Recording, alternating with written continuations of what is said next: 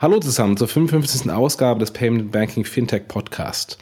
Wir hatten ja schon ein paar Mal angekündigt, dass der Blog Payment Banking, also der Podcast, ein bisschen erweitert ist. Das ist jetzt die erste Ausgabe mit einem erweiterten ähm, Profil. Der Rafael Otero und der Kielan Thal haben jetzt dabei. Wir haben einen Gast, auf den wir gleich zu, äh, zu sprechen kommen ähm, und werden insofern äh, jetzt das Format ein bisschen breiter machen mit mehr Gästen und anderen Hosts und nicht immer nur der André und mich.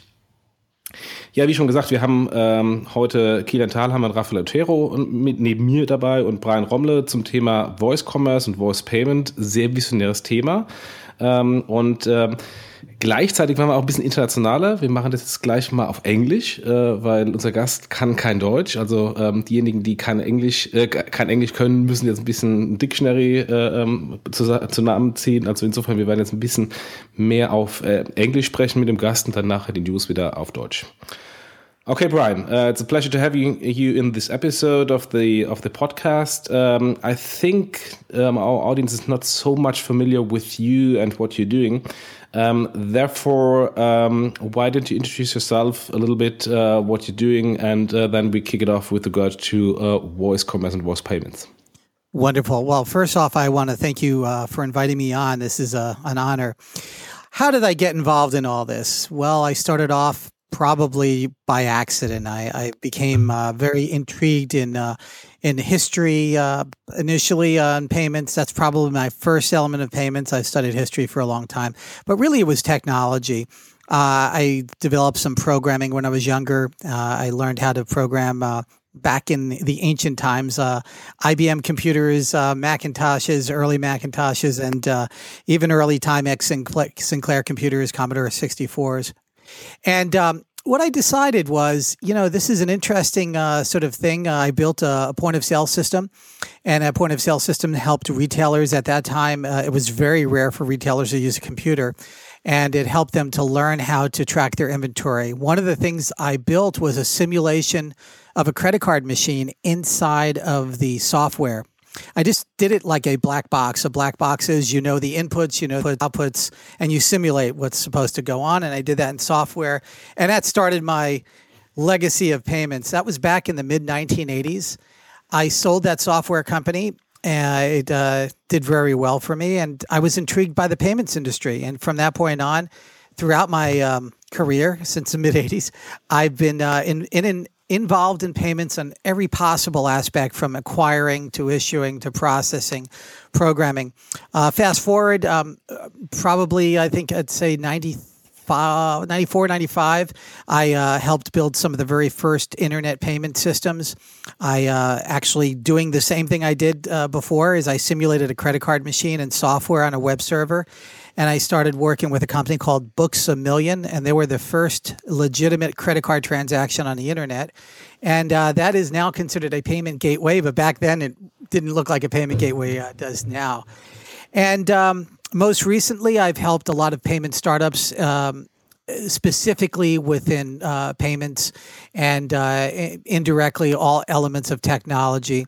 Most recently, I built the largest uh, NFC map in the world. It's called Payfinders. I call it an Apple Pay map, uh, mostly because I'm, I'm, I'm, an Apple fan, but soon it will be available on other platforms. And you might even see it in other forums as other companies share my data. I have a unique way of acquiring this data, and it's, uh, it's been a, a, very powerful system. And um, most most recently i've been doing a lot of public announcements of the work i've been doing with voice voice research started back again in the late 1980s. I wrote what I call as a voice manifesto. This is an 800 page document now.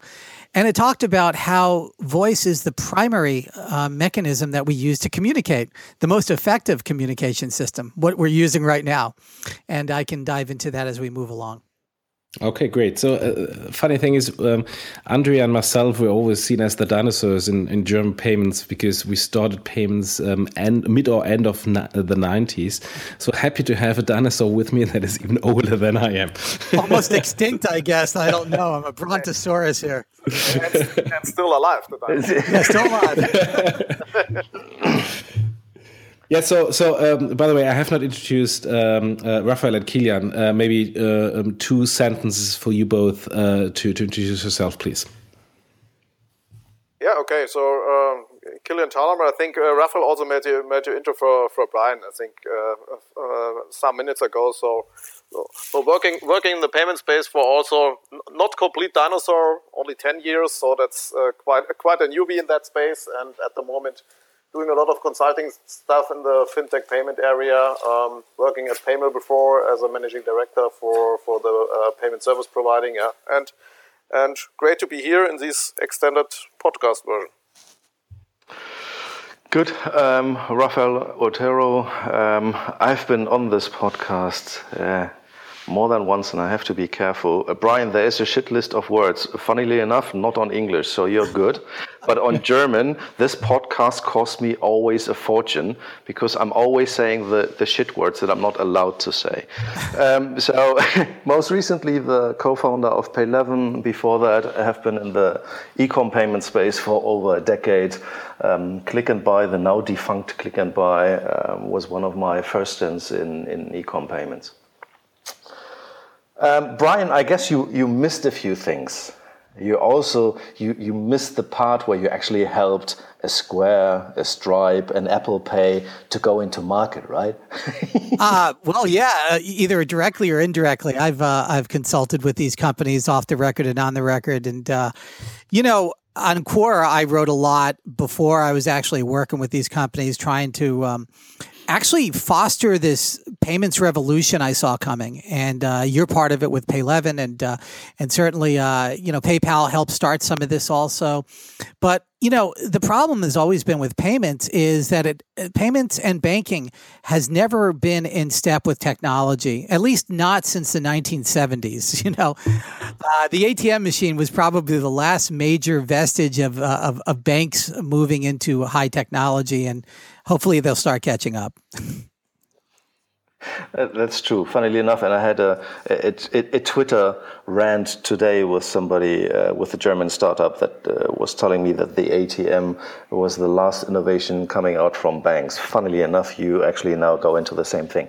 I, I think they, they innovated a little bit more than that, but I, I exaggerate. But, you know, I, the, the problem is, uh, uh, as far as I'm concerned, payments and banking is by definition a technology comp- a technology service company, and when you lose yeah. sight of that, you lose your your uh, motivation to to innovate.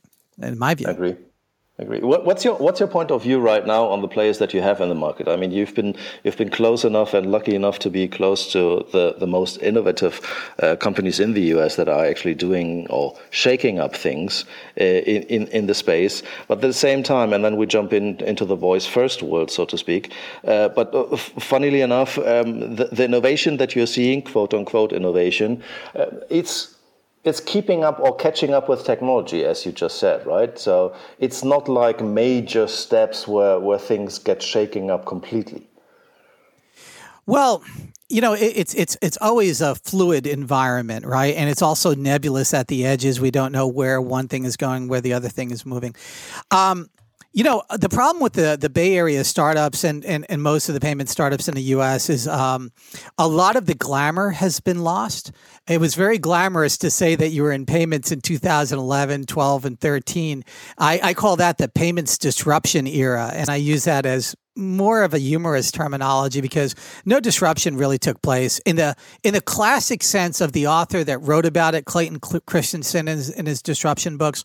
True disruption means the entire the entire system, the entire edifice is going to be removed, and that's not happening. You know, nobody's re- currently replacing the major card brands, uh, even major bank debit brands, etc. But you know, it's sort of disenchanting because now that it's not as glamorous, uh, there is less venture capital motivation. There's less uh, desire to be innovative. And some of these companies that you mentioned have stopped their innovation cycle, which is sad to see. Um, on the other side, the larger companies like Apple, we're going to start seeing next week. I can't say everything here, but next week you're going to start seeing the beginning of Apple innovating around uh, how Apple Pay is going to work with uh, within other systems, and what say inside a browser or an iMessage. And we're probably going to see the beginnings of a person-to-person payment system using legacy infrastructure to a, a unique way. And so there is some innovation there, but um, some of the startups aren't doing it, at least the ones that are not in stealth mode. I'm very excited over the startups I've talked to to that are in stealth mode, and we can maybe cover that. Mm-hmm. So you, you, you are very positive that Apple person to person payment will be announced on Monday. No, no, no, no. We'll see the beginnings of it. Apple, Apple's very slow and methodical in way they do these things. Uh, Monday is a developers conference, so they're going to be seeding the ground for developers to get involved in some initiatives within uh, a, a, wider API access to uh, Apple Pay, a wider API access to Siri, uh, the beginnings of voice commerce coming from Apple, uh, voice payments also, and uh, the beginnings, but not the entire edifice being released on what person to person payments will look like. That's going to be rolled out more distinctly during a consumer show, probably in October or September. So this is more to get the developers excited and to show them some some of the beginnings. Also to get uh, Siri moved on to the what is going to be called the Mac OS platform, rather OS 10. So you're going to have you know iOS, Mac OS, tvOS, you know that kind of naming convention. Talking about Siri, um, you've been very vocal about uh, voice first. Also, yes. there has been quite some disappointment uh, about Siri in the first place. Um, we have with Amazon Alexa, and now I have to say stop Alexa because otherwise she starts talking to me. um, so we have with Amazon and Alexa, of course, somebody that. Um, there she is. she's, she's she's uh, she's, she's, she's telling you I, I, heard a podcast uh, a couple of days ago when they talked about Google Now, and the guy said, "And whenever I say Hey Google," and then you heard in the back the, the phone saying yes. Oh.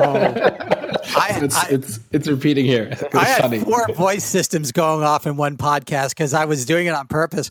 And in one of the software programs I wrote, they talk to each other. So this, uh, Siri and Alexa started going off at each other about my schedule. It was it was crazy stuff. Yeah. So, the, the, but there was back back to the point. There was some disappointment on, on, on Siri back in the days. Also, the, the founders or the original founders of the Siri system left Apple to actually work on, on something that is now called Viv. Um, so, what, what's your point of, of view on voice first? You already mentioned that voice is the natural way of how we should interact or how we humans interact. Um, give give us your your thoughts around that. Sure. Um, you know, let's use an iceberg uh, uh, metaphor here. You know, iceberg 75 to 90% is below the surface. When I say voice first, what I'm really talking about is a whole series of technologies that are interrelated to machine learning and artificial intelligence. And the only reason you and I are pounding on keyboards and typing on glass and gesturing is because the computer was not smart enough to understand what we wanted to get done. So for the last 50 years, what we've been doing is trying to learn to be more like a computer. We teach ourselves arcane languages, and I'm talking even the basic user is doing something very arcane and uh, esoteric by typing on a keyboard. That is not how we evolved as human beings. We've evolved our, our voice box, and you know, it, it, a good example is unfortunately, if somebody had to read uh, the transcript of my podcast here, it would probably make very little sense. But if you heard it or had it decoded into uh, you know into German, uh, you'd probably understand it a little better. And that's just because we humans are are attuned to that. So I want to get that out of the way first. Uh, voice first is really about not voice only. It's that you're designing around the idea that voice is going to command like you would command a, um, you know, in, in, farms out here, we have these big combines. So the farmer's not dragging a, a, shovel through the ground. He's on top of a big machine, and now it's controlled by GPS, and the, the machine does all the work. That's what I'm talking about. So, yes, Siri was a letdown because it actually did less than when it was a standalone app before Steve Jobs acquired the company, right? The last thing, the last thing Steve did was, uh, you know, as far as acquisitions, was to acquire Siri.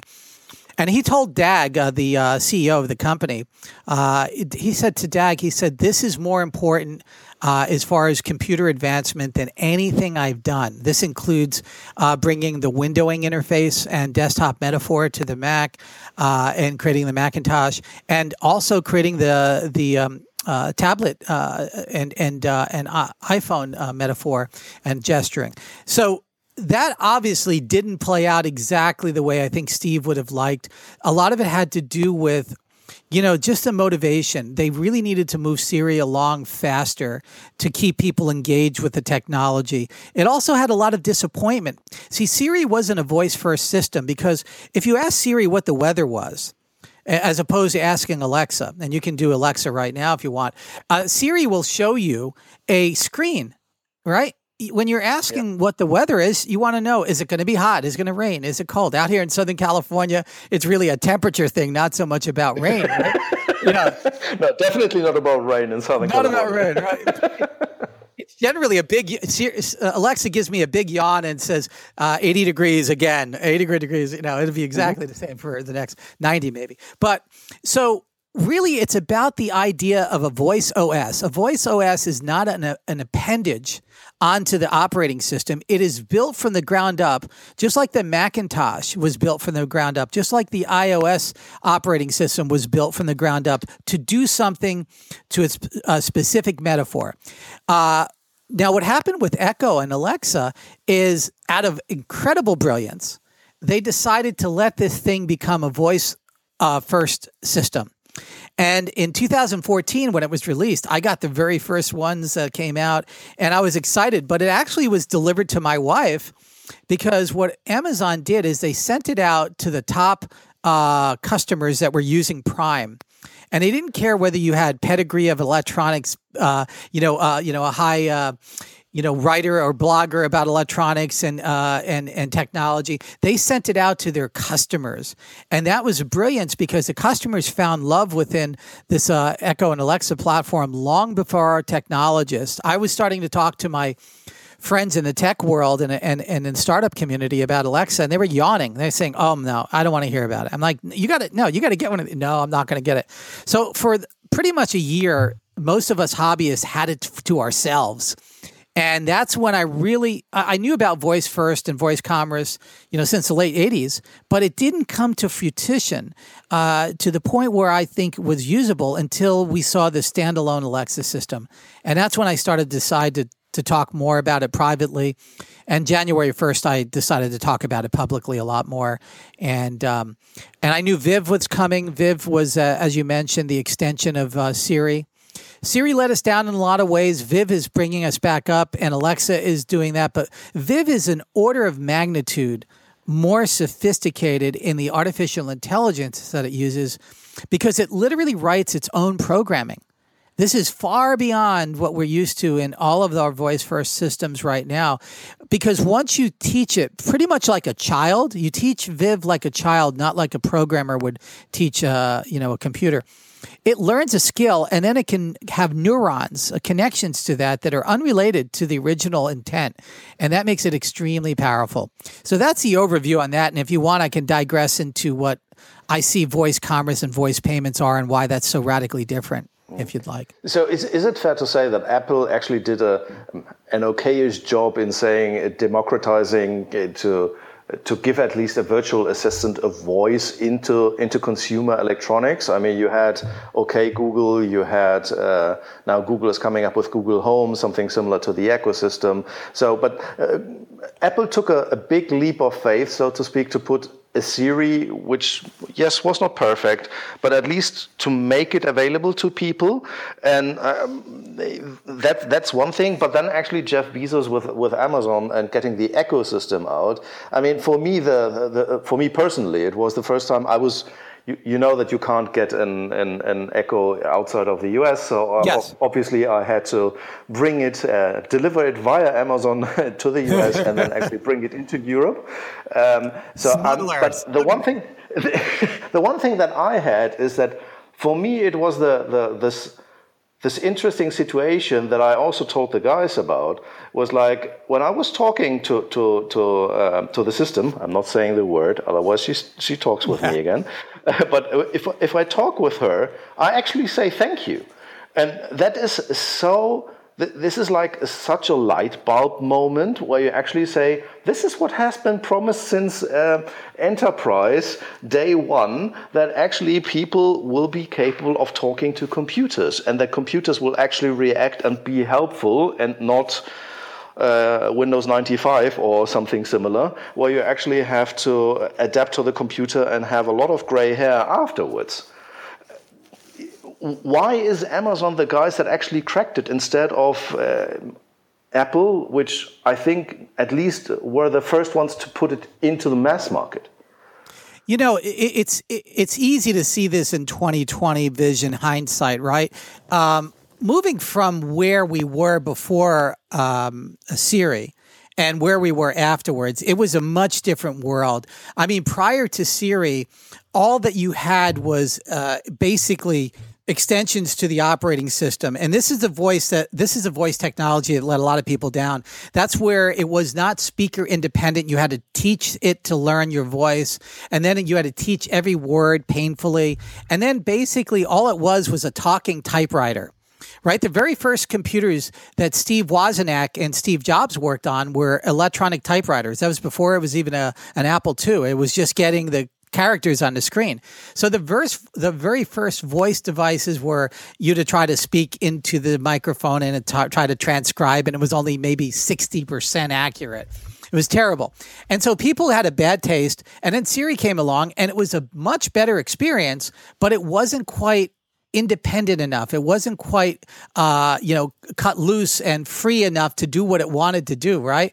Uh, like I said, when you ask for the weather, it shouldn't show you a screen. It should tell you, and and and it should anticipate some of your things, like what does the traffic look like? Don't show me your map. You ask Alexa what the traffic is like. It, it'll tell you what the traffic sounds like, and the, the reason why voice is so powerful is you can multitask while you're talking, right? You know, you guys are probably typing and talking. You know, we can all do these things at the same time pretty effectively, and uh, and and that's kind of what Amazon sort of understood. They said, you know, this will become sort of a a device initially that will sit in the kitchen and it will be an egg timer. It will be uh, getting recipes. And of course, for Amazon, reordering food uh, and reordering dry goods from inside uh, the kitchen.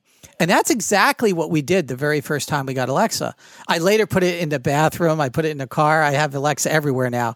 And uh, there's very good use cases for all these things. but, guys, um, I think the, the approach between Apple and Amazon has been completely different because Apple uh, tried to have that assistant on the phone while, um, while Amazon um, ultimately wants to do sale, sale wants to do commerce, um, and and the rest is just to to keep the customer engaged in in, in the tool. Um, how how do they differentiate um, their their system with regard to an Apple or Google when it comes to to commerce? Well, you know, I think initially when you uh, you know we're all nerds and we're all getting into this technology as a as a technologist would. And so we look through the world through those glasses and I think Apple's probably one of the best consumer driven companies. But even they were not quite sure how they were going to do this. Right the very first Siri I had was a standalone app from Siri Incorporated before Steve uh, acquired uh, Apple, and I was able to book tables, buy food, get tickets to the uh, to the theater and movies, etc. When Apple acquired it, they removed all the commerce elements and kind of removed some of the power. And a lot of reasons I think was they just wanted to make the experience that much better. With, with, what I'm calling Siri 2, which is what we'll start to see beginning next week, it's going to be orders of magnitude more powerful and you'll start seeing it do these things. Amazon actually started Alexa as a Kindle book reading system, right? When I talked to the guys that are putting it together, uh, you know, in those early days, they said really it was just going to be a Kindle with a Bluetooth speaker on it. It wasn't going to be a big deal. But the, the technology was so fascinating, they kept growing from there. So we might almost say it was accidental where it got to this point. Even Amazon's not so good about the commerce capability uh, of of Alexa. I'm actually doing more uh, voice commerce, you know, hacking into these systems in a good way uh, than than any of these systems are doing on their own. And I hope that changes real soon. Hmm. So, how do you see commerce happening? Sorry. Uh, I'm not. Uh, how how am I going to see it happen? Well, what's what's your point of view? How will we will we still have websites that are e-commerce websites, or oh, how course. does voice commerce look like? Of course. Uh, basically, there's a couple of different variations on how this is going to happen, right? So some of your basic things, like you know, um, I need uh, I need new uh, toilet paper you know, you're not going to, once you establish a relationship with a brand, reordering that is simply saying reorder it. A lot of people don't like automatic automatic ordering systems that just keep sending you stuff. So uh, and, and and Amazon understood that, and I think Google's going to understand it. Apple's going to understand it, and going to facilitate it. So if you're selling anything that is considered a commodity item, reordering and ordering those commodity items are going to become extremely powerful when you're using your voice.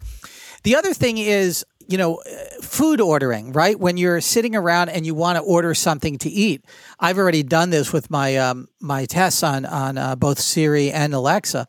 Is that you know you could say, uh, Alexa, I'd like to order a large pizza and have it delivered, uh, you know, and uh, tip the driver two bucks, right, two dollars. And I've actually done that, and it is an extremely powerful thing.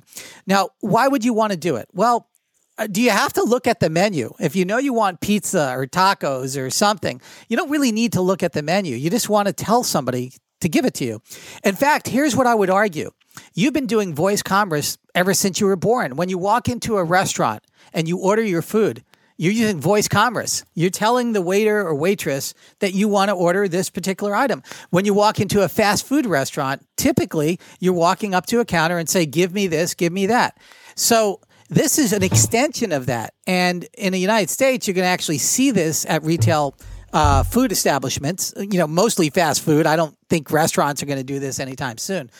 And, but a lot of us are going to grip onto our old paradigms of the app, and I can go inside an app and I can look at a menu. Yes, you can do that, but reality is, it is much faster for me to say, "Give me a large cheeseburger and fries, hold the ketchup," and I'm done. Try to do that inside of an app how many thumbprints? How many how many thoughts do you have to make and where you need to go in the app? And then you got to go into the shopping cart.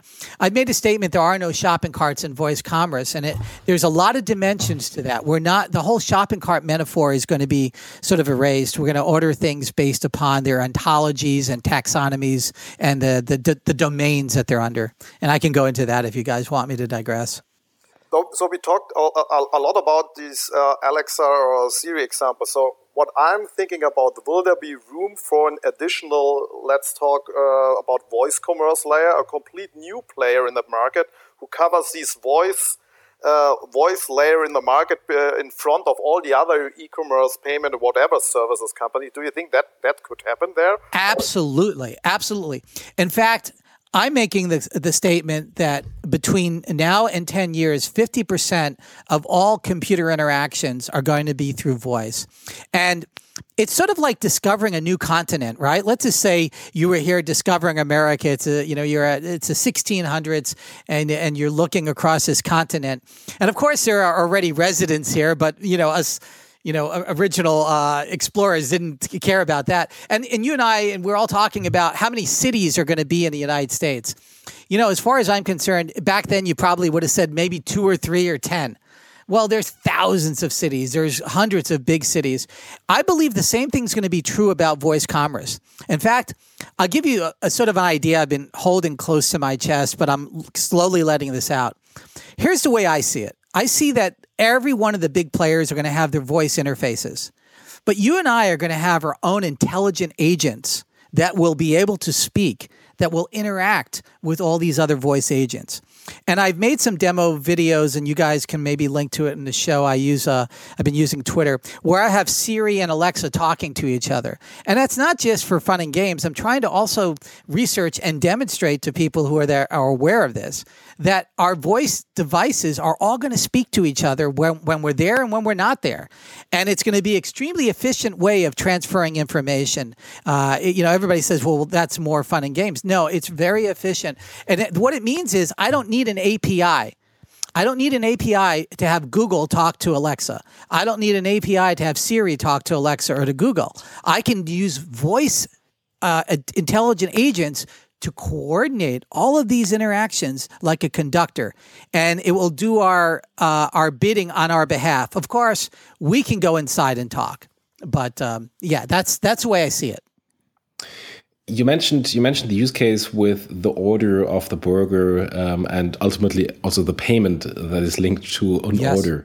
Um, and uh, basically, Apple and Google and even Amazon they all have their proprietary payment systems um, um, um linked uh, uh, with uh, cards and bank accounts to their payment systems. Now, when it comes to payments and when it comes to Siri talking to Google, is Siri ultimately able to pay with Apple Pay uh, on on um, on, uh, on, on a Google transaction, or is it is it able to pay with um, Amazon Pay uh, when when Siri shops on my behalf on on Amazon? Well, this is going to be an interesting uh, thing. As far as I'm concerned, voice payments is an entirely new paradigm. It's going to not even remotely look like the current payment paradigm that we have for online and, and, and physical retail payments. First off, what does a credit card look like in a voice first world? It, it disappears.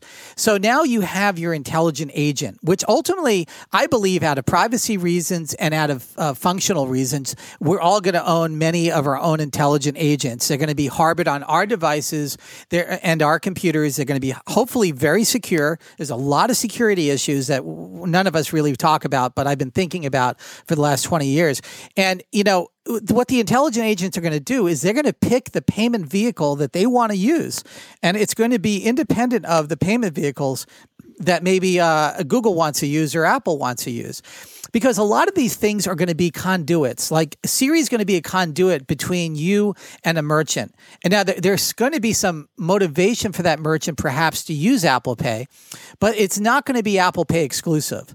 And you know, you might argue that the same thing might be different for Amazon. Amazon's got its own payment infrastructure to some extent, but I'm already using Amazon's uh, Alexa platform to do voice commerce transactions that have nothing to do with Amazon whatsoever. They're open sourcing essentially Amazon's entire Alexa skill uh, capability to anything that you and I would ever want to design.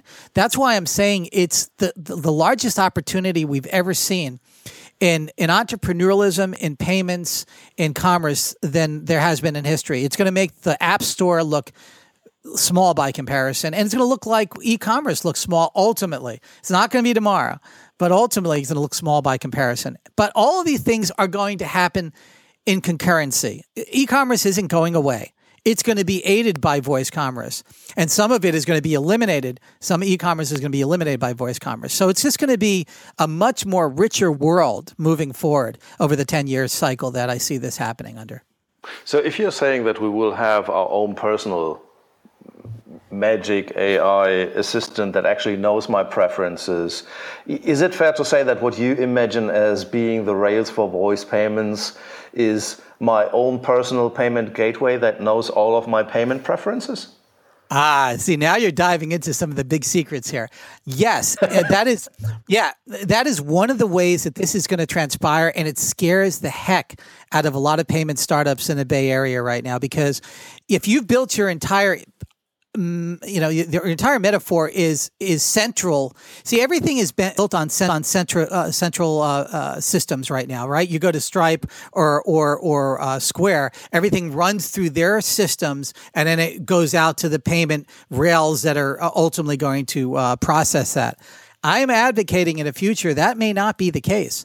It may come to the point where the middle party is cut out entirely and the, the, the company that is the payments company is actually helping build and maintain your intelligent agent and also helping him build and maintain what was the shopping cart and now the new metaphor. Because the shopping cart goes away, there's a new metaphor that replaces that. And that is going to interact with your own payment gateway. And that payment gateway is going to interact directly with the card brands. So the, the it, it'll actually look more like the internet and less like because payments right now doesn't really look like the internet. It's centrally controlled. Uh, it's just like the way Bitcoin is, right? Bitcoin is more like the internet. And I'm not saying Bitcoin is going to replace this. I'm saying some blockchain technology is most definitely going to get involved in this.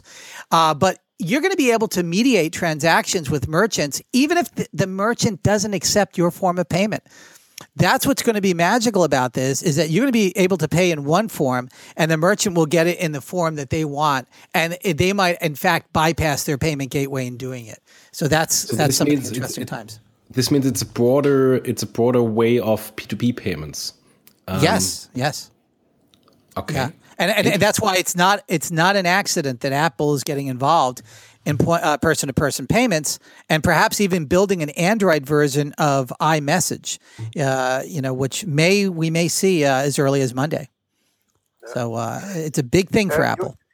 You mentioned that the that the shopping carts are, are going away. Is it is it not not maybe the other way around that the shopping cart is not going away completely? It's becoming infrastructure. It will be hiding behind a, a, voice layer. That also means that some parts of these shopping cart uh, things that a shopping cart has to to uh, is built for at the moment, especially all these conversion stuff and things like that, is then not important anymore. But then the question is, who is taking care about that stuff?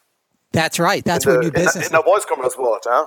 Exactly, exactly. And, and I, I, I, get a little flashy when I say shopping carts are going away. It's more to just to make you think. Um, no, yes and no. The shopping cart as we know it isn't going to exist. You're not going to say, put this in my shopping cart, put this in my shopping. Those things are not going to happen. The intelligent agent and even Siri and Alexa are going to know you know that you're accumulating products and then it will act upon those transactions even if they're within like for example i i, I did a, a, three nights ago a transaction that had seven different commerce relationships in two sentences. So i said this sentence and i unfortunately can't say what it is because there's some stuff i'm working on. It is sort of secret. But seven transactions took place in two sentences and the the intelligent assistant that i'm working on separated each one of the transactions understood its domain, went about paying for it the right way with the right payment vehicle under that circumstance that I wanted, which favored me, right? So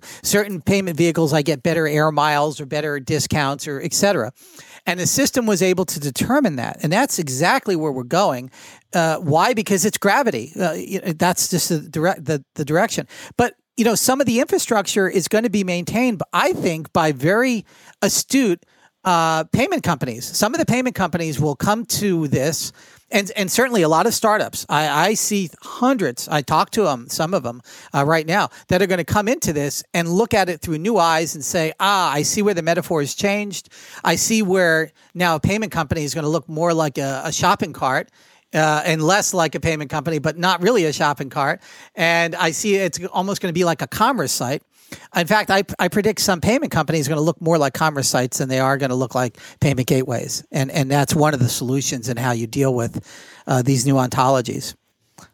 I mean, a lot of payment gateways right now have at least access to that data, right? So they, they, they need to harvest all of the transaction data to actually extract the intent, extract the preferences from your payment history or transaction history so far. Yeah, I mean, right now you yeah. have that distributed everywhere. You have that in the e-commerce space, where actually uh, it's very very basic information but if you actually ask how many people aside from amazon act upon transaction history and know about your preferences and do more than that than uh, people that have bought this also bought that it's quite sad to actually see that and if we if we jump into the, the, the, the space we always had like jochen knows that kilian knows that also i have these kind of discussions if, when we talk with banks here in Europe, they say like, uh, yeah, so all of these new fintech startups, you don't have the trust, you don't have the data, and then you, you ask them, that, yeah, but you're sitting on a treasure trove. So take me with with my bank. I have not changed the bank for the last 25 years. What are they doing with all that information where they actually should know when I actually should be changing something or that I like to buy certain stuff at certain restaurants. They're not leveraging any of that data. Exactly. And and I don't think that's going to change rapidly. You know, they're so slow moving. You know, and you made such an incredible point. You know, this aggregation of data and behavior, you know, where is it going to happen? Well, eh, from a privacy aspect, all of us are all concerned about privacy, especially what's been going on in the last five years. Um, you have to say who should be in control of that. The Apple philosophy is you should be in control. You should be able to give permission when you want to. Who gets to know what your favorite, uh, you know, deodorant is or what your favorite restaurant is. Uh, Google, on the other hand, says you use our products we're going to sell that information to the highest bidder. So there's going to be a, a, and those are two polar opposites. And in the middle of that, I think the solution is going to be very enterprising entrepreneurs are going to say, hold on. People want to control that data. And if you have an intelligent agent that, fo- let's just say an intelligent agent follows you around for a year on all of your devices, records everything you do, it will just in a year it will uh, uh, accumulate a tremendous amount of behavioral data that will inform the intelligence on what you like to buy what restaurants you like to go who's your favorite friend uh, all kinds of stuff like that. And uh, this stuff is going to be extremely powerful to voice commerce in a way that it was never powerful enough in e-commerce. If you noticed, you know what you said, Raphael, is that we're all sort of heartbroken. Those of us that have been in e-commerce for a long time, why why hasn't anybody been able to amass the power of Amazon? Other than Amazon, why is that? And we're going to see those answers come with voice commerce, I think. Voice commerce also it changes one thing, right? So a lot of people are trying to um, before we jump back into the voice payments thing, because that, that part has been nagging me since our first conversation, you know that. Yeah. um, so the voice commerce part that, that I find so, and we had like, sadly he's not on the um, on, on the podcast, but Mike, who is also part of the of the group that usually uh, takes care of or also is part of these podcasts. I had a, a lengthy conversation after our conversation with Mike, where he was pointing out like commerce can get social again. So imagine that we are all sitting at the dinner table and we actually start talking to our intelligent agents, or that we actually prompt one of those voice assistant systems and say, Oh, by the way, we want to have dinner. And now everybody's personal voice assistant actually starts kicking in and says, okay, Brian always likes pizza. Raphael is more the burger type. Uh, Jochen wants to have good red wine, like he's having right now. and Kilian is always the barbecue guy. So this is something that usually, if you think about it, we've never had. We alienated commerce from going together with a couple of friends into a store. We made that a single person interaction with a website or with an app but it was not social anymore. And if you have actually an interaction medium like voice, it can get it can get social. Absolutely, and Ralph, you're you're right on right on the money on this, and and it, it usually takes people a long time to get this aspect. I'll tell you what I've done. I, had a dinner party of eight people that showed up at my house, right? And I said, uh, Siri and Alexa are going to figure out dinner. I don't know what they're going to choose and it, it is all based upon a whole lot of signaling. I call this signaling, right? And so I was using primarily social signaling. This is people's Yelp's Yelp account in the United States. Yelp is pretty big. Uh, their Facebook account, their Twitter account, all of these different uh, Snapchat, you know, uh, Instagram. And it went out and it looked at everybody's food allergies, what they liked, what they didn't like, and they mediated a decision and they picked the food that everybody would like from one restaurant. They found one restaurant, and, and, I don't live in a really big area. I live in a rural part of Southern California. And they found one restaurant that would deliver all these limitations. They had to deliver, they had to deliver a good dinner, it had to be within a certain price range, it had to be able to cover everybody's desire for food. And they had to be able to do it on time within a, a, a one hour delivery window. So it was a lot of processing that took place. When I look at the amount of I call exformation. This is the information that they had to use to get to the choice. It, it, if it was on printed pages, it was over 700 pages worth of information they they had to distill, and they did that in a space of about 12, uh, maybe maybe 15 minutes. Uh, it could have been faster, but it, it, I gave it no clue who was here until the last minute. If I, if there was some clue about the schedule, maybe a week in advance, it would have already been done. It would have been two seconds. Okay, this will be delivered uh, at this time. So that's just the beginning. But there's a whole lot of whole lot more that goes on once we give permission to our intelligent agents to interact with other intelligent agents. It's really almost like having a best friend talking upon our behalf while we get about doing our, our business. And eh, that was not possible until all of these convergences the cloud right the aws cloud that amazon basically owns uh, very fast computers uh, voice uh, you know recognition voice synthesis and uh, artificial intelligence that's that's what really made voice first happen and that's why when we look back at you know 2016 we're saying wow why didn't we see all these things converge? That's what we're talking about right now. They all converge. So you you you make a great point. Guys, we need to wrap up a little bit because, or speed up a little bit because we're already uh, 44, 45 minutes um, in the podcast. It's it's a super exciting topic, and I think we can talk for two hours oh, yeah. uh, to identify uh, uh, uh more points. Uh, therefore, I, I, I, have one last question because you talk to Germans, and Germans um, um, are very well known for being super secure on data privacy, on authentication, etc., etc. And uh, there is uh, PayPal clones coming up, uh, um, and their only value proposition uh, in, in Germany is it's German data security, all, all that stuff. So it, it's it's a topic that is that is well known in Germany. Now, when it comes to voice payments, how is that going on? Is is there a special authentication uh, with regard to initiating a payment? So do they authenticate my voice? I, I know uh, Twintech uh, in in in the early 2000s did have a voice recognition security mechanism, um, Irish company. Um, or um, and and how is fraud evolving in, in that area? Do you have any ideas around that? Yes, I've been thinking about this for a very long time. You know, today when you talk to Siri or Alexa, they don't know who you are at this point. So, literally, and a lot of people use this as the example of why it's going to fail. That somebody can yell in your room and have them order $10,000 from uh, Alexa worth of merchandise and, you know, uh, play a game on you. That's going to change rapidly. By the end of this year, we're going to see a lot of secure technologies coming around voice. Some of it is going to be definitely biometric. It's going to be centered around your voice printing, but it's also going to be around live biometrics where somebody cannot record your voice, play it back, and expect to get a commerce transaction to happen. And uh, a lot of that is some of the patents I'm working on, some of the patents I know a lot of other people are working on. There's going to be a lot of activity in that space. I can't say that we carry around devices and these systems can detect whether you're within a certain distance and can detect whether or not you're you're giving a live voice. I believe in fact uh, recently a company this came out of stealth mode in san diego.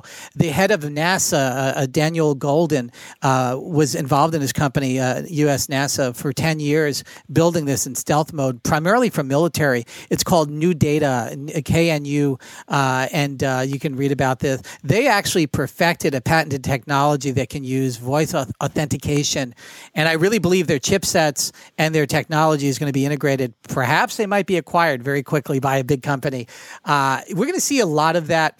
But, you know, there's another side. That's one side of it. The other side is who's going to hold your data? This is going to be the, the, the, question of our age is going to be who gets to hold the data of my intelligent uh, uh, assistant? Does Google and Amazon get to hold that? Because they're going to know everything about me. They're going to be recording right now. Alexa and Siri, uh, when it's live, records everything you're saying. Uh, it, it supposedly deletes it, but these live devices, what makes them so powerful is you don't press a button, they're always listening. We have to become much more secure with that data. We have to feel very secure that nobody's going to, you know, hack into it and hear your private conversations. And then beyond that, what about the data that is harbored inside of your intelligent assistant? It's going to know you better than your spouse, literally. And uh, who's going to get where is that going to be secured? So every new technology uh, I love all this technology, right? But every new technology also has a very dark and potentially evil side. And that's going to be us, all of us, going to be talking about that and hopefully help shaping it. I think everybody on this podcast, in some way is going to help shape that into the future on what we are going to stand for and what we're not going to stand for and, and access to that data. Brian, we could continue doing that for, I think, weeks. it is actually, it was a pleasure having you on this one. And uh, I hope that you will agree further down the line to actually have a second, third, fourth, fifth version of that.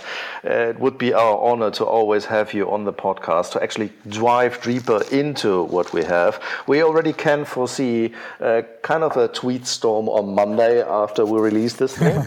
um, so uh, if it would be massively uh, helpful. Plus, of course, we would be uh, so much happy or so, so very happy to actually have you again on the show. Thank you very much so far for being there. Uh, it was a pleasure having you. It was a pleasure listening to all these great things that are hopefully coming very, very soon. Well, I have a pleasure being here, and it'd be an honor to be on here. And you guys have to translate some of the German tweets out there. If, if people are beating me up, help me. Uh, but I would, I would we love will. to talk about this more. And thank you for giving me so much time. I hate monopolizing here, but I just love talking about this stuff. Okay. No, it's a super interesting topic. So many, many thanks uh, for for for being here and uh, sharing all the knowledge that you have gained um, over the last years. Many thanks. Thank you very much. Okay, ähm, then let's switch to German again. Lass wieder auf Deutsch ähm, ähm, ändern, äh, switchen und äh, die, die Nachrichten der Wochen machen. Ähm, ich weiß nicht, ob der Kilian jetzt noch dabei sein will. Ähm, ich muss leider zurück, leider zurück äh, an den Grill jetzt. Deswegen muss ich euch äh, alleine lassen. Okay, okay. Aber ähm, ja, sehr, sehr spannend und super mal die erste englische Runde hier zu haben. Perfekt. Ja, dann, äh, Raphael, machen wir, machen wir weiter mit den, mit den News. Jo. Wir haben es wie immer geclustert. Ähm, ähm, also so viel Änderungen gibt es jetzt auch wieder nicht mehr im Podcast. ähm, und zwar fangen wir an mit äh, Fintech und da war ja die Woche ähm, sehr, sehr heiß äh, das Thema ähm, Number 26 Kündigung und vor allem ähm, nach der Kündigung die ganze Pressereaktion. Äh, das Handelsblatt hat dann äh, nochmal einen relativ langen Artikel geschrieben mit äh, unbeantworteten Fragen von Number 26. Äh, ja, also natürlich freuen sich jetzt wieder ganz viele Leute in Ast, ähm, dass Number 26 jetzt äh, auch mal in die nicht so positiven Schlagzeilen gekommen ist. Äh, man muss allerdings auch gestehen, dass wie sie es gehandelt haben, sicherlich nicht, nicht super war, sicherlich auch nicht die professionellste äh, Darstellung war. Jetzt gab es heute, glaube ich, auf der Welt äh, ein Interview nicht mit Valentin, sondern mit seinem Co-Founder, was ich ehrlich gesagt sehr, sehr gut fand. Er hat im Endeffekt alle Fragen beantwortet. Ähm, er hat sich hingestellt und gesagt, ja, das ist nicht gut gelaufen, tut uns schrecklich leid. Sowas passiert nun mal. Ich meine, das sind Startups, ja. Die haben nicht eine PR-Abteilung von irgendwie äh, eine Stabsabteilung mit 15, 20 Leuten, äh, die irgendwie äh, jeden Pups in Anführungsstrichen äh, vordiktieren. Ist halt so, ist Startup. War nicht gut, kann man besser machen, machen sie hoffentlich demnächst besser. Ähm, okay, dann ist hier ein, ähm, ein, Artikel zum Thema Token von Let's Talk Payments äh, zu PSD2. Ich weiß nicht, von, von dem er reingestellt wurde, von, von André oder von dir? Ja, von, von André. Das ist eine, interessant, mal was ganz Neues. Ist eine US-Firma, äh, die äh, ein, ein Pro Programmable Token äh, erstellen will, der quasi Authentifizierung und Transaktionsinformationen wegnehmen soll. Äh, was relativ interessant ist in diesem Bereich. Ich, äh, interessant ist schon wieder auf der Schiff Shitliste, ne? Ich kriege schon wieder Ärger. Nee, nee, nee, das geht noch. Das geht noch. ähm, was sehr lustig ist, ist, dass es eine US-Firma ist, die sich auf PSD2, also eine EU-Richtlinie bezieht und sagt, wir helfen europäischen Banken, äh, PSD2-konform Programmable Tokens zu machen und halt diesen Third-Party-Access, äh, den man bekommen soll über das Konto Access, zu lösen und zwar in sicher das widerspricht so einfach ein bisschen der, der europäischen Seele, da ein, ähm, ein US-Amerikaner zu haben, der plötzlich anfängt zu sagen, ich bin sicher für europäische Banken. Ist spannend. Das System hört sich sehr spannend an, ähm, ist aber mal was ganz Neues. Okay. Dann gibt es bei TechCrunch ähm, ein äh, Fintech-Outlook für 2016, den wir einfach nur kurz in den, in den Show Notes scheren. Ähm, ferner gibt es ein neues Fintech-Startup aus dem FinLeap, ähm, aus dem FinLeap-Universum namens Zinsbaustein. Ähm, das äh, gehört zu dem äh, neuen PropTech-Segment, ähm, äh, ähm, also ähm, Real Estate, äh, ähm, Gebäudemanagement, äh, Technology Umfeld. Wir hatten da mal äh, ganz am Anfang Podcast, wo wir äh, ein paar Startups aus Hamburg ähm, hatten, die in dem Bereich schon, schon aktiv waren. Äh, am besten äh, share wir da auch den Gründerszenen-Artikel äh, zu dem Launch von Zinsbaustein. Ja, was ich gehört habe, ist, dass es ein sehr erfolgreicher Launch war. Ich glaube, das war ja auch etwas, wo du immer noch äh, mit beteiligt warst in dieser. Ja, das allerletzte, ja. also von daher stell dich mal nicht so unter den Scheffel, ist offensichtlich ganz gut gelaufen, deine Idee.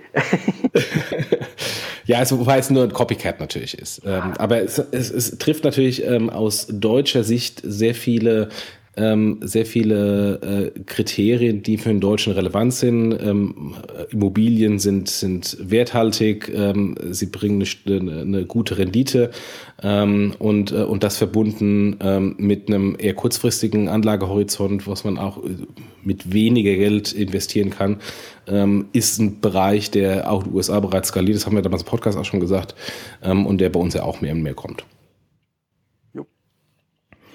Dann gehen wir rüber zu Payments. Stripe for Free. Weißt du da mehr dazu? Äh, das ist quasi die Initiative von Stripe, jetzt mehr in äh, In-App-Payment zu gehen. Stripe ist jetzt ja immer sehr, sehr bekannt und sehr vocal darüber bewiesen, ähm, quasi E-Commerce-Payments einfacher zu machen für jeden.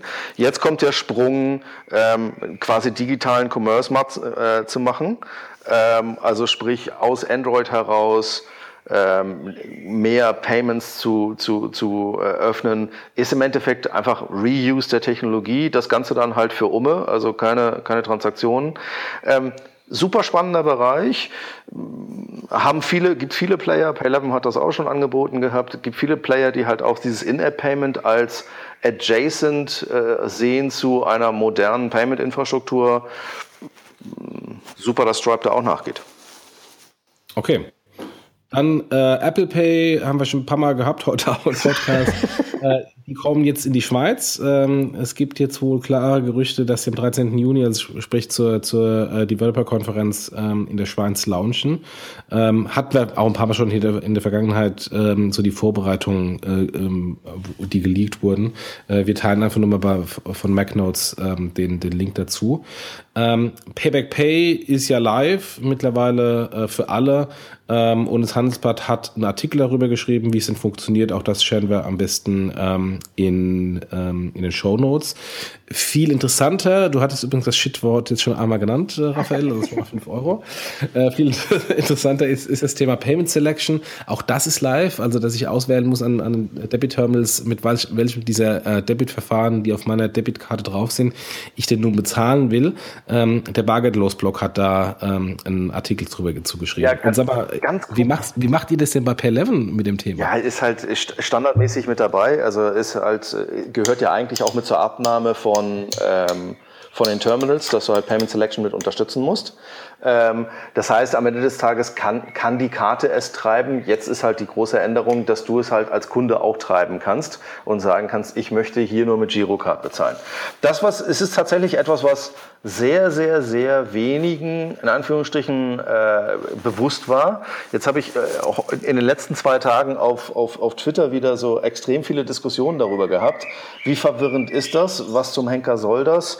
Äh, interessiert das überhaupt irgendeinen Kunden? Weil der Kunde für den Kunden, zumindest in Deutschland, das ist wieder eine sehr deutsche Sichtweise, äh, in Deutschland ist mir das piep egal, ob ich mit Maestro oder mit äh, Girocard bezahle auf meiner co-gebrandeten IC-Karte. Ähm, aber für den Händler mag das halt nicht der Fall sein, sondern da macht das einen riesen Unterschied. Jetzt habe ich sogar noch schon Bilder gesehen, ich glaube, das war von einer Esso-Tankstelle. Die haben plötzlich über das Terminal so ein Papier Kondom raufgestellt, wo dann drauf steht, hier haben Sie übrigens neuerdings die Wahl, wir empfehlen, bezahlen Sie mit Girocard.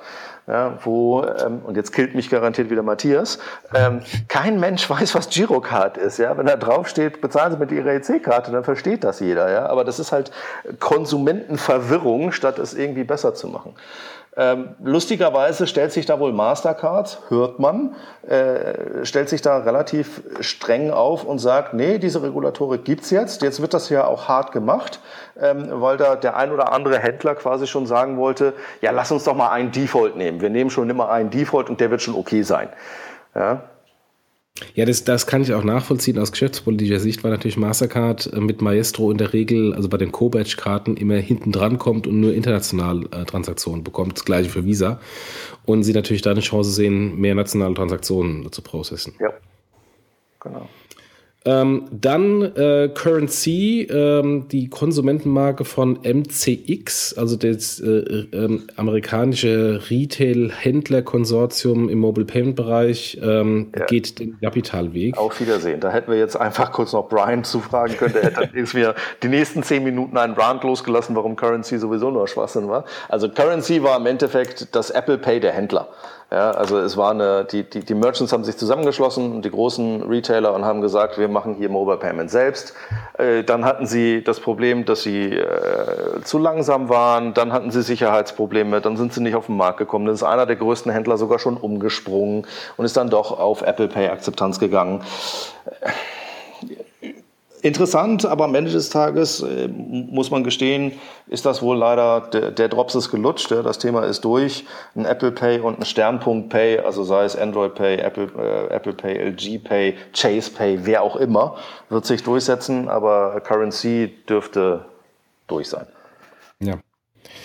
Dann Mike Klotz ähm, hat einen sehr amüsanten Rückblick über die Pressemitteilung Flut von CashCloud geschrieben und da sogar äh, den äh, angeschriebenen CEO äh, zu einer Reaktion, zu einer persönlichen Reaktion äh, ermuntert, hat sogar eine E-Mail bekommen äh, und, und äh, zu seinem Humor gratuliert bekommen. Das ist ein sehr lesenswerter Blogpost, den wir auch im Westen nochmal scheren. Ja, und leider, leider Gottes ist, äh, dann auch noch jemand für die Verdienste um Europa äh, eine Medaille vor für die Verdienste um Europa die Medaille Mérité Européen ähm, verliehen worden und zwar genau benannter CEO. Da schämt jetzt der Mike sich ein wenig.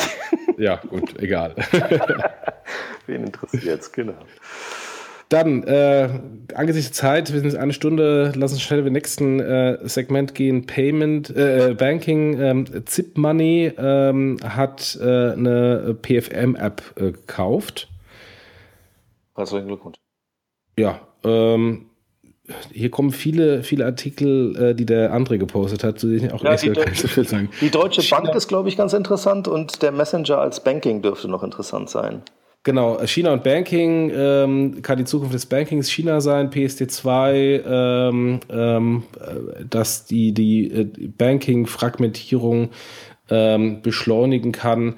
Ähm, stellen wir einfach nur als Shownotes rein. Deutsche Bank, Digitalbank, äh, das, was du gerade eben sagtest, klar, äh, dass, die, dass die Deutsche Bank die groß angekündigte Digitalbank von vor, ich weiß nicht, vier Wochen, sechs Wochen jetzt schon wieder eingestampft hat. Ja, ähm, schade. Allerdings, man sollte sich halt auf das fokussieren, was man Stand heute gut machen kann. Ich finde den Schritt richtig. Äh, statt halt irgendwie bei Null anzufangen, kann man sicherlich zwischendurch mal machen. Äh, aber die Deutsche Bank ist auf einem guten Weg, sich selbst schon zu digitalisieren und zwar mit den Diensten, die sie Stand heute draußen hat. Ähm, warum jetzt irgendwie mit einer Luftnummer ankommen? Ich finde den Schritt richtig. Ähm, ist halt auch eine Geburt von jemandem, der davor da war, vor dem, vor dem John Crine. Von daher nicht wirklich überraschend, dass der mal einen Strategiewechsel macht eher wieder so ein Kommunikationsthema, glaube ich, aus meiner Sicht. ähm, dann äh, der EBA Day war diese Woche in Mailand. Äh, da durfte ich auch äh, kurz hinfliegen. Hat einen äh, PSD2-Fokus gehabt. Da stellen wir auch nur am besten die, äh, den Link zum Finexa-Artikel in die Show Notes. Ähm, es gibt von ähm, äh, Figo einen Corporate-Blog zum Thema PSD2, stellen wir auch rein. Ähm, und Facebook Messenger als, als Banking, äh, das spielt eigentlich genau das rein, was wir gerade eben äh, mit Brian gesprochen hatten, ähm, nämlich eher P2P-Payment ähm, wird die Zukunft des Zahlungsverkehrs sein. Ähm, nur halt geht P Facebook dann noch weiter ins, ins Banking. Ja, nur schlimmer. Also wenn man sich anguckt, ich habe mir jetzt die letzten paar Wochen sehr viel Zeit genommen, mir diese ganzen Facebook-Bots anzugucken auf Messenger. Ach, das, die sind zum Teil wirklich katastrophal. Also da ist halt wirklich wenig, wenig AI dabei, auch wenn sich momentan jeder auf die Fahnen schreibt. Aber die Dinger sind wirklich sehr, sehr, sehr einfach gestrickt. Du musst dich halt an Keyword, das hört sich so an wie damals SMS-Banking. Ja? Du musst bestimmte Keywörter schicken und dann passiert da irgendetwas. Bin ich noch nicht an dem Punkt, wo ich sage, diese Messenger- und Bot-Integrationen sind die schon so schlau, dass man tatsächlich morgen damit was machen kann. Nee, Capital One hat schon einen äh, auf dem auf dem Messenger in den USA. Es wird sicherlich mehr davon geben, wird das die Zukunft sein. Ich glaube, da bin ich über Voice First ein bisschen begeisterter. Das war. Ähm, dann nochmal ähm, äh, zum P Thema PSD2 ein Artikel zu, von Bank Next. Ähm, Apple als Bank ähm, machen wir äh, auch von Bank Next nochmal einen, Link. Und äh, das Handelsblatt hat einen ausführlichen Artikel geschrieben zum Ende des ähm, äh, billigen Kontos, also des kostenlosen Girokontos, äh, aufgrund der äh, Zinssituation und äh, auch im Kreditkartenbereich äh, der Interchange-Situation. Ja, dann noch äh, Internet of Things und Banking, auch da nochmal Finextra ein Artikel. Haben wir Finextra haben wir diese Woche, diese Woche sehr viel. ähm, und äh, zum Thema Sonstiges, es gibt jetzt wo die Möglichkeit, ähm, mit Bitcoin ähm, sein Gehalt äh, zu bekommen. Äh, da ist von heute.de sogar äh, ein, äh, ein Bericht, äh, und dem wir am besten auch nochmal in die Show Notes scheren. Ja. Cool. Ich glaube, dann haben wir es. War dann haben wir's. Der, der erste längere, warte mal, wie schnell sind wir denn? Na, eine Stunde und vier, ist auch okay. Auf Englisch, hat Spaß gemacht. Ich glaube, das war mal lustig, einen Brian dabei zu haben, der, glaube ich, vielen unserer Hörer bis jetzt noch nicht so äh, bekannt war. Ähm, 30 Jahre Payment-Erfahrung in den USA, äh, so nah an den großen Namen dran. Äh, war spannend, fand ich zumindest und schon die 10 Euro voll gemacht heute. Oh,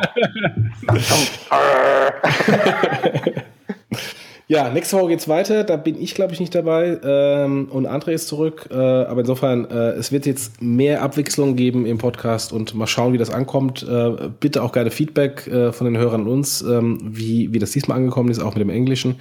Ähm, und ähm, wir freuen uns natürlich auch immer über gute Reviews ähm, und ähm, sonstiges in den, in den einschlägigen App Stores. Dann bleibt mir noch zu sagen, es steht immer noch 0 zu 0. Stimmt. Ich habe den Fernseher hinter mir. Ich sehe es kaum. dann schönes Wochenende dir. Gleichfalls. Bis dann. Mach's gut. Tschö. Ciao.